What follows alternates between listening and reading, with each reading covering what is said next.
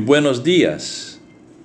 Como en todas las mañanas, la Radio Balmaceda comienza su diario programa Desayuno con Nuestra América, dedicado a la difusión de cuentos, historias y narrativas latinoamericanas.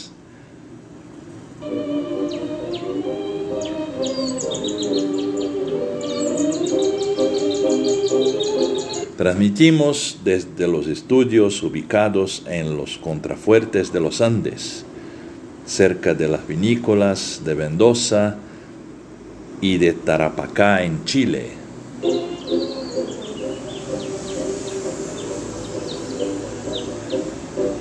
Un beso muy especial y cariñoso a nuestra querida y amada radio oyente Moniquita Rebeca Ferrari Núñez que siempre nos acompaña todas las mañanas de este otoño.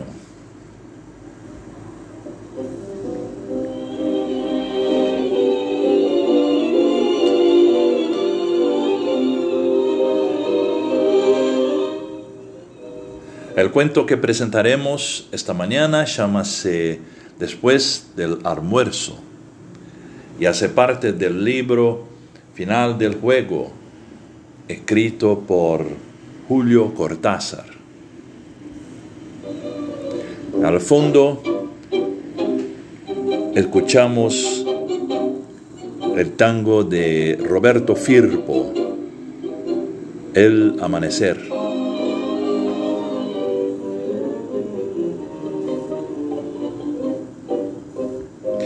Esperamos que disfruten y que tengan una hermosa mañana de otoño. Después del almuerzo.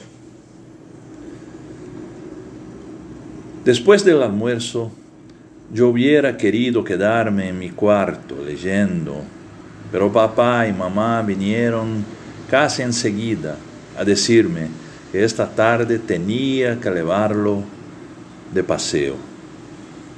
Lo primero que contesté fue que no, que lo llevara otro, que por favor me dejaran estudiar en mi cuarto. Iba a decirles otras cosas, explicarles por qué no me gustaba tener que salir con él. Pero papá dio un paso adelante y se puso a mirarme en esa forma que no puedo resistir. Me clava los ojos y yo siento que se me van entrando cada vez más hondo en la cara, hasta que estoy a punto de gritar y tengo que darme vuelta y contestar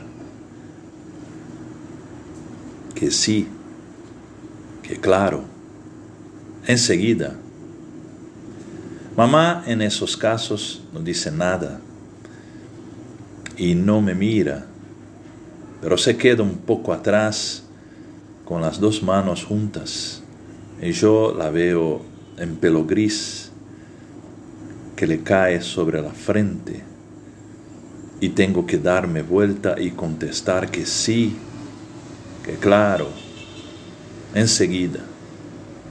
Entonces, se fueron sin decir nada más y yo empecé a vestirme con el único consuelo de que iba a estrenar unos zapatos amarillos que brillaban y brillaban. Cuando salí de mi cuarto eran las dos y tía Encarnación dijo que podía ir a buscarlo en la pieza del fondo. Desde siempre le gusta meter, meterse por la tarde. De encarnación debía darse cuenta de que yo estaba desesperado por tener que salir con él, porque me pasó la mano por la cabeza y después se agachó y me dio un beso en la frente. Sentí que, que me ponía algo en el bolsillo. Para que te compres alguna cosa, me dijo al oído. Y no te olvides de darle un poco, es preferible. Yo la besé en la mejilla, más contento y pasé delante de la puerta de la sala donde estaban papá y mamá jugando las damas. Creo que les dije hasta luego, alguna cosa así, y después saqué el billete de cinco pesos para alisarlo bien y guardarlo en mi cartera donde ya había otro billete de un peso y monedas. Lo encontré en un rincón del, del cuarto, lo agarré lo mejor que pude y salimos por el patio hasta la puerta que daba para el jardín de adelante. Una o dos veces sentí la tentación de soltarlo, volver adentro y decirles a papá y a mamá que él no quería venir conmigo, pero estaba seguro de que acabarían por traerlo y obligarme a ir con él hasta la puerta de la calle. Nunca me habían pedido que lo llevara al centro, era injusto que me lo pidieran porque sabían muy bien que la única vez que me habían obligado a pasearlo por la vereda había ocurrido en, en esa horrible, esta cosa horrible con el gato de los Álvarez. Me parecía estar viendo todavía la cara del vigilante, hablando con papá en la puerta, y después papá sirviendo dos vasos de caña y mamá llorando en, en su cuarto. Era injusto que me lo pidieran. Por la mañana había llovido y las veredas de Buenos Aires están cada vez más rotas. Apenas se puede andar sin meter los pies en algún charco. Yo hacía lo posible para cruzar por las partes más secas y no mojarme los zapatos nuevos.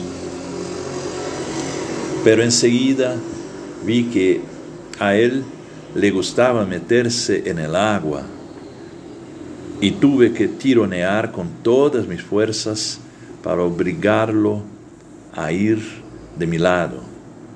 A pesar de eso, consiguió acercarse a un sitio donde había una baldosa un poco más hundida que las otras y cuando me di cuenta ya estaba completamente empapado y tenía hojas secas por todas partes.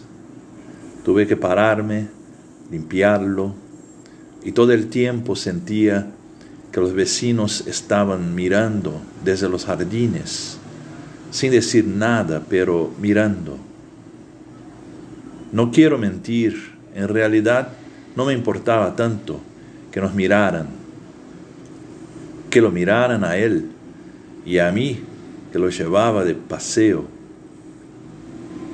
Lo peor era estar ahí parado con un pañuelo que se iba mojando y llenando de manchas de barro y pedazos de hojas secas y teniendo que sujarlo y teniendo que sujetarlo al mismo tiempo para que no volviera a acercarse al charco. Además, yo estoy acostumbrado a andar por las calles con las manos en los bolsillos del pantalón, silbando o mascando chicle, o leyendo las historietas mientras con la parte de abajo de los ojos voy adivinando las baldosas de las veredas que conozco perfectamente desde mi casa hasta el tranvía de modo que sé cuando paso delante de la casa de la tita o cuando voy a, llegar a la esquina de Carabobo. Y ahora no podía hacer nada de eso, y el pañuelo me empezaba a mojar el forro del bolsillo, y sentía la humedad de la pierna.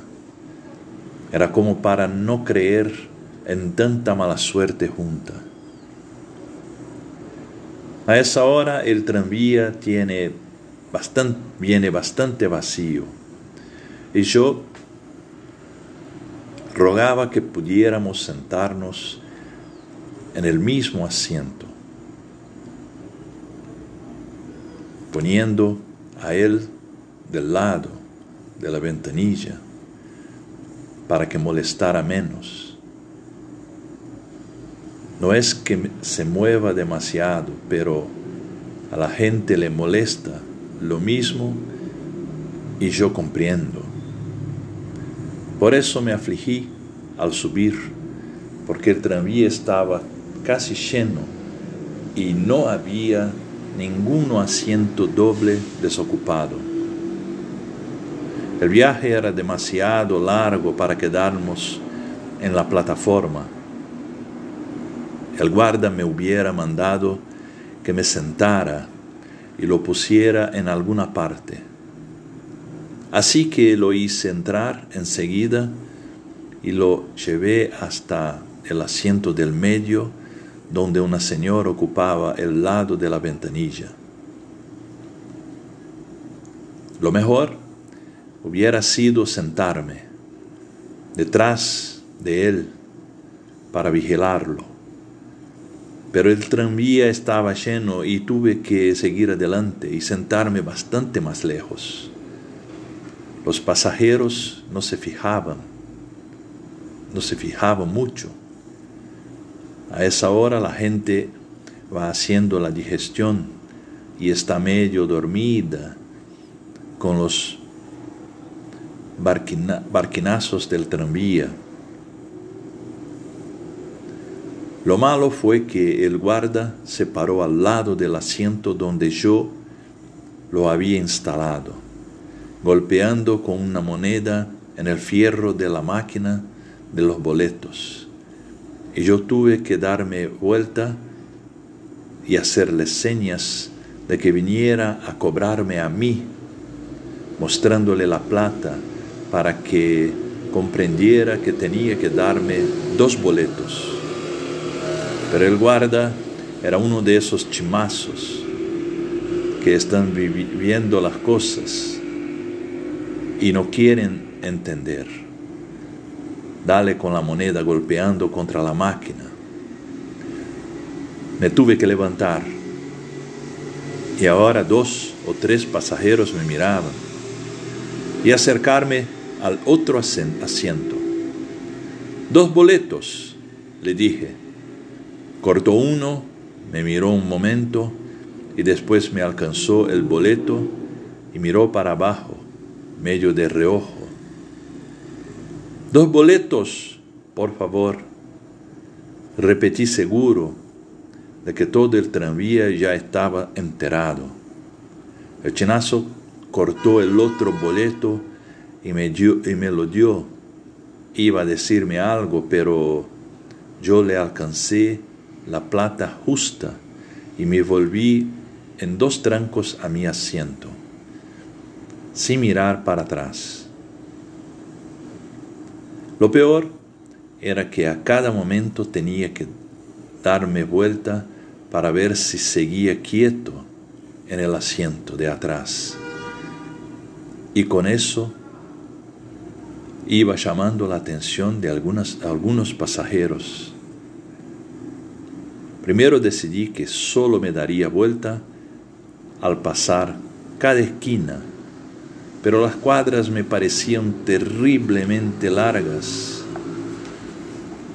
y a cada momento tenía miedo de oír alguna exclamación o un grito, como cuando el gato de los Álvarez. Entonces me puse a contar hasta diez, igual en las peleas, y eso venía a ser más o menos media cuadra. Al llegar a 10, me daba vuelta disimuladamente, por ejemplo, arreglándome el cuello de la camisa o metiendo la mano en el bolsillo del saco, cualquier cosa que diera la impresión de un tic nervioso o algo así. Como a las ocho cuadras, no sé por qué me pareció que la señora que iba del, del lado de la ventanilla se iba a bajar. Eso era lo peor. porque le iba a decir algo para que le dejara pasar. Y cuando él no se le diera cuenta o no quisiera darle cuenta, a lo mejor la señora se enojaba y quería pasar a la fuerza. Pero yo sabía que iba a ocurrir en ese caso y estaba con los nervios de punta. De manera que empecé a mirar para atrás antes de llegar a cada esquina. Y en una de esas me pareció que la señora estaba a punto, ya a punto de levantarse, y hubiera jurado que le decía algo, porque miraba de su lado y yo creo que movía la boca. Justo en este momento, una vieja gorda se levantó de uno de los asientos cerca del mío y empezó a andar por el pasillo. Yo iba de atrás queriendo empujarle, empujarla, darle una patada en las piernas para que se apurara y me dejara llegar al asiento donde la señora había agarrado una canasta o algo que tenía en el suelo y ya se levantaba para salir. Al final creo que la empujé. La oí que protestaba. No sé cómo llegué al lado del asiento y conseguí sacarlo a tiempo para que la señora pudiera bajarse en la esquina. Entonces lo puse contra la ventanilla y me senté a su lado, tan feliz, aunque cuatro o cinco idiotas me estuvieron mirando desde los asientos de adelante y desde la plataforma donde lo mejor el chinazo les había dicho alguna cosa. Ya andábamos por el once y afuera se veía un sol precioso y las calles estaban secas. A esa hora si yo me hubiera viajado solo, me habría largado del tranvía para seguir a pie hasta el centro. Para mí no es nada ir a pie desde Once a Plaza de Mayo. Una vez que me tomé el tiempo, le puse justo 32 minutos. Claro que corriendo de a ratos y sobre todo al final. Pero ahora, en cambio, tenía que ocuparme de la ventanilla, porque un día alguien había contado que era capaz de abrir de golpe la ventanilla y tirarse afuera, nada más que por el gusto de hacerlo, como tantos otros gustos que nadie se explica. Una o dos veces me pareció que estaba a punto de levantar la ventanilla y tuve que pasar el brazo por detrás y sujetarla por el marco. A lo mejor eran cosas mías. Tampoco quiero asegurar que estuviera por levantar la ventanilla y tirarse. Por ejemplo, cuando lo, de, lo del inspector me olvidé completamente del asunto. Y sin embargo no se tiró. El inspector era un tipo alto y flaco que apareció por la plataforma delantera y se puso a marcar los boletos con ese aire amable que tienen algunos inspectores. Cuando llegó a mi asiento, le alcancé los dos boletos y el marco y él marcó uno, miró para abajo, después miró el otro boleto lo fue a marcar y se quedó con el boleto metido en la ranura de la pinza. Y todo el tiempo yo rogaba que lo marcara de una vez y me lo devolviera. Me parecía que la gente del tranvía nos estaba mirando cada vez más. Al final lo marcó escogiéndose de hombros me devolvió los dos boletos y en la plataforma de atrás oí a que alguien soltaba una carcajada pero naturalmente no quise darme vuelta. Volví a pasar el brazo y sujeté la ventanilla, haciendo como que no veía más al inspector y a todos los otros. En Sarmiento y Libertad se empezó a bajar la gente y cuando llegamos a Florida ya no había casi nadie. Esperé hasta la Plaza San Martín y lo hice salir por la plataforma delantera porque no quería pasar al lado del chinazo, que lo mejor me decía alguna cosa. A mí me gusta mucho la Plaza de Mayo. Cuando hablan del centro pienso enseguida en la Plaza de Mayo. Me gusta por las palomas, por la casa del gobierno y porque trae tantos recuerdos de historia, de las bombas que cayeron cuando hubo revolución y los caudillos habían dicho que iban a atar sus caballos en la pirámide. Hay maniceros y tipos que venden cosas. Enseguida se encuentra un banco vacío y si uno quiere puede seguir un poco más y al rato llega al puerto y ve los barcos y los guinches. Por eso pensé que lo mejor era llevarlo a la Plaza de Mayo, lejos de los autos y los colectivos, y sentarnos un rato ahí hasta que fuera hora de ir volviendo a casa. Pero cuando bajamos del tranvía y empezamos a andar por San Martín, sentí como un mareo. De golpe me daba cuenta de que me había cansado terriblemente. Casi una hora de viaje y todo el tiempo teniendo que mirar hacia atrás, hacerme que él no veía que nos estábamos que nos estaban mirando.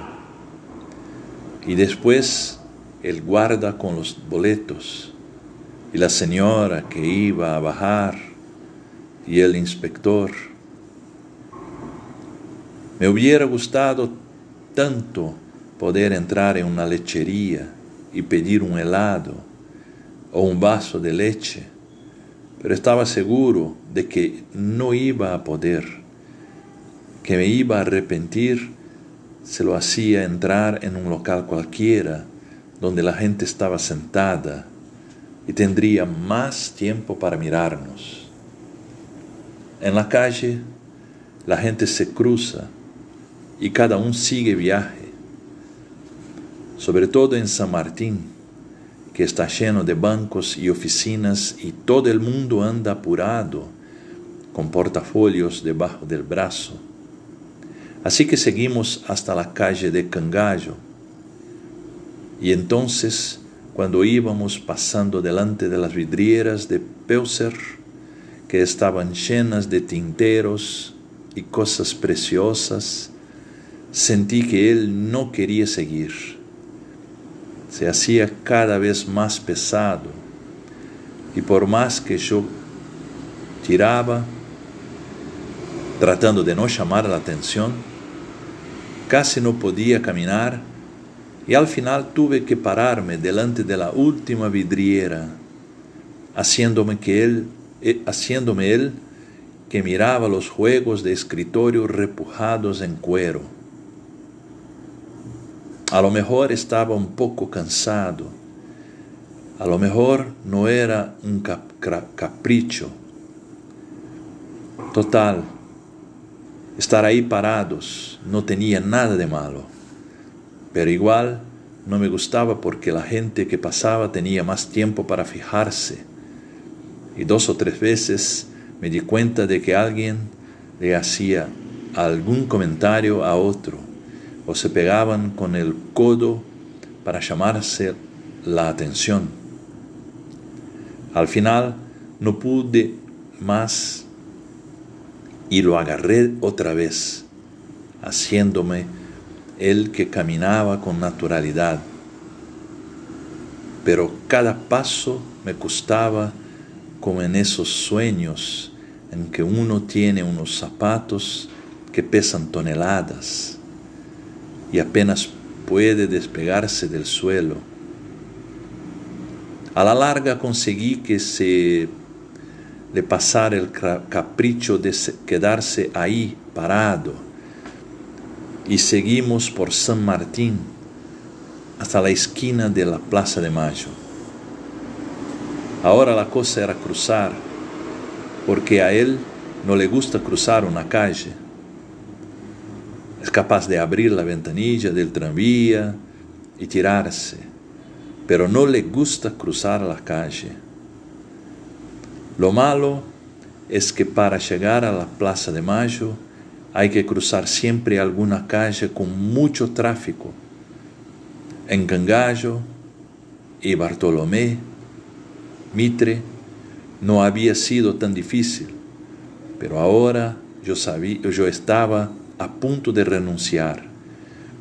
Me pesaba terriblemente en la mano y dos veces que el tráfico se paró y los que estaban a nuestro lado en el cordón de la, de la vereda empezaron a cruzar la calle, me di cuenta de que no íbamos a poder llegar al otro lado porque se plantaría justo en la mitad.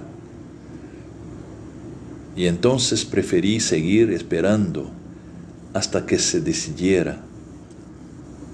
Y claro, el del puesto de revistas de la esquina ya estaba mirando cada vez más y le decía algo a un pibe de mi edad que hacía muecas y le contestaba, qué sé yo.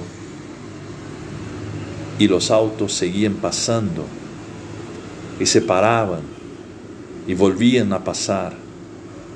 Y nosotros ahí plantados. En una de esas se iba a acercar el vigilante.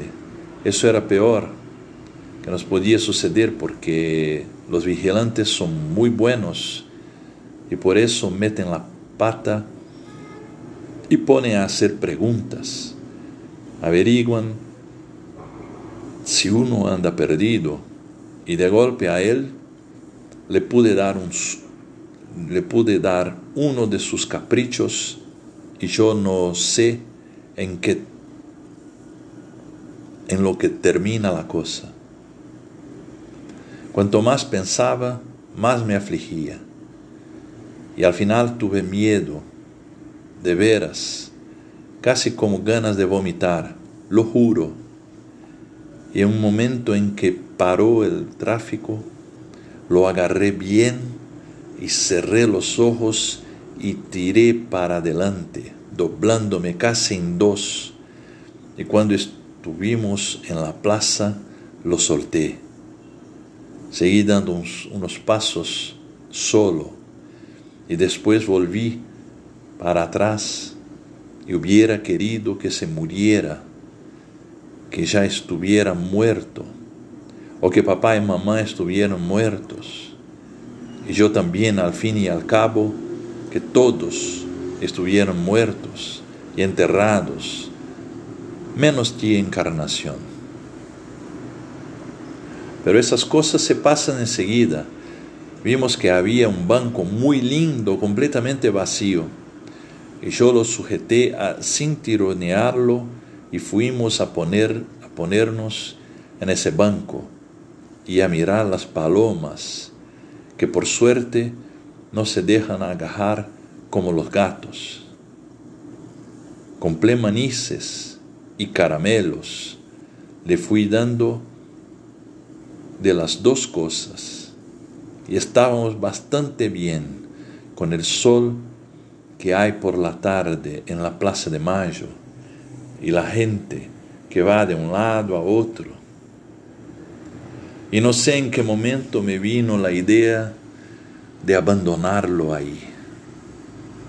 Lo único que me acuerdo es que estaba peleando un mani, mani, y pensando al mismo tiempo que si me hacía el que iba a tirarles algo a las palomas que andaban más lejos, sería facílimo dar la vuelta a la pirámide y perderlo de vista.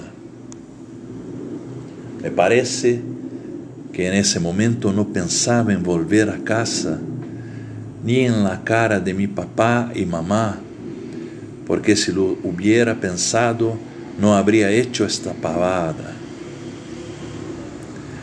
Debe ser muy difícil abarcar todo al mismo tiempo, como hacen los sabios y los historiadores.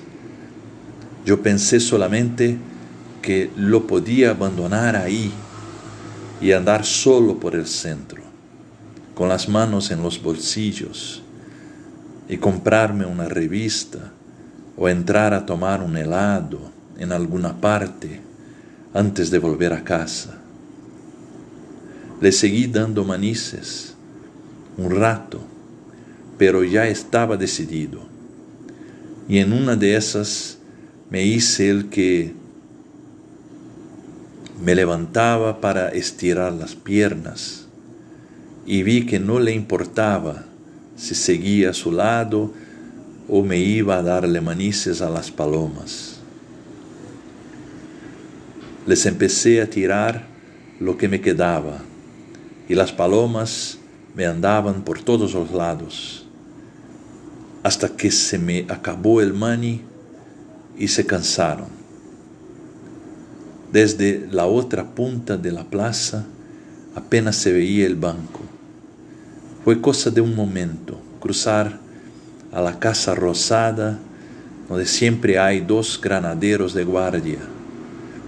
Y por el costado me largué hasta el Paseo Colón, esa calle donde mamá dice que no deben ir los niños solos. Ya por costumbre me daba vuelta a cada momento, pero era imposible que me siguiera. Lo más que podría estar haciendo sería revolcarse alrededor del banco hasta que se acercara alguna señora de la beneficencia o algún, algún vigilante. No me acuerdo muy bien de lo que pasó en ese rato en que yo andaba por el Paseo Colón, que es una avenida como cualquier otra en una de esas yo estaba sentado en una vidriera baja de una casa de importaciones y exportaciones. Y entonces me empezó a doler el estómago. No como cuando uno tiene que ir enseguida al baño. Era más arriba, en el estómago verdadero, como si me retorciera poco a poco y yo quería respirar y me costaba. Entonces tenía que quedarme quieto y esperar que se pasara el calambre. Y delante de mí se, veía como una mancha verde y puntitos que bailaban y a la cara de papá y al final era solamente la cara de papá porque yo había cerrado los ojos. Me parece, y en medio de la mancha verde estaba la cara de papá. Al rato pude respirar mejor y unos muchachos me miraban un momento y uno le dijo al otro que yo estaba descompuesto, pero yo moví la cabeza y dije que no era nada, que siempre me daban calambres pero se me pasaban enseguida. Uno dijo que si yo quería que fuera a buscar un vaso de agua, y el otro me aconsejó que me secara la frente porque estaba sudando. Yo me sonreí y dije que ya estaba bien, y me puse a caminar para que se fueran y me dejaran solo. Era cierto que estaba sudando porque me caía el agua por las cejas y una gota salada me entró en un ojo. Y entonces saqué el pañuelo y me lo pasé por la cara y sentí un arañazo en el labio. Y cuando miré, era una hoja seca pegada en el pañuelo que me había arañado la boca. No sé cuánto tardé en llegar otra vez a la Plaza de Mayo. A la mitad de la subida me caí, pero volví a, levantarme antes que nadie se diera cuenta y crucé a la carrera entre todos los autos que pasaban por delante de Casa Rosada. Desde lejos vi que no se había movido del banco, pero seguí corriendo y corriendo hasta llegar al banco y me tiré como muerto mientras las palomas salían volando asustadas y la gente se daba vuelta con ese aire que toman para mirar a los chicos que corren, como si fuera un pecado. Después de un rato, lo limpié un poco y dije que teníamos que volver a casa. Lo dije para oírme yo mismo y sentirme todavía más contento porque con él lo único que servía era agarrarlo bien y llevarlo. Las palabras no le escuchaba, o se hacía el que no las escuchaba. Por suerte, esta vez no se encaprichó al cruzar las calles y el tranvía estaba casi vacío al comienzo del recorrido Así que lo puse en el primer asiento y me senté al lado y no me di vuelta ni una sola vez en todo el viaje, ni siquiera al bajarnos.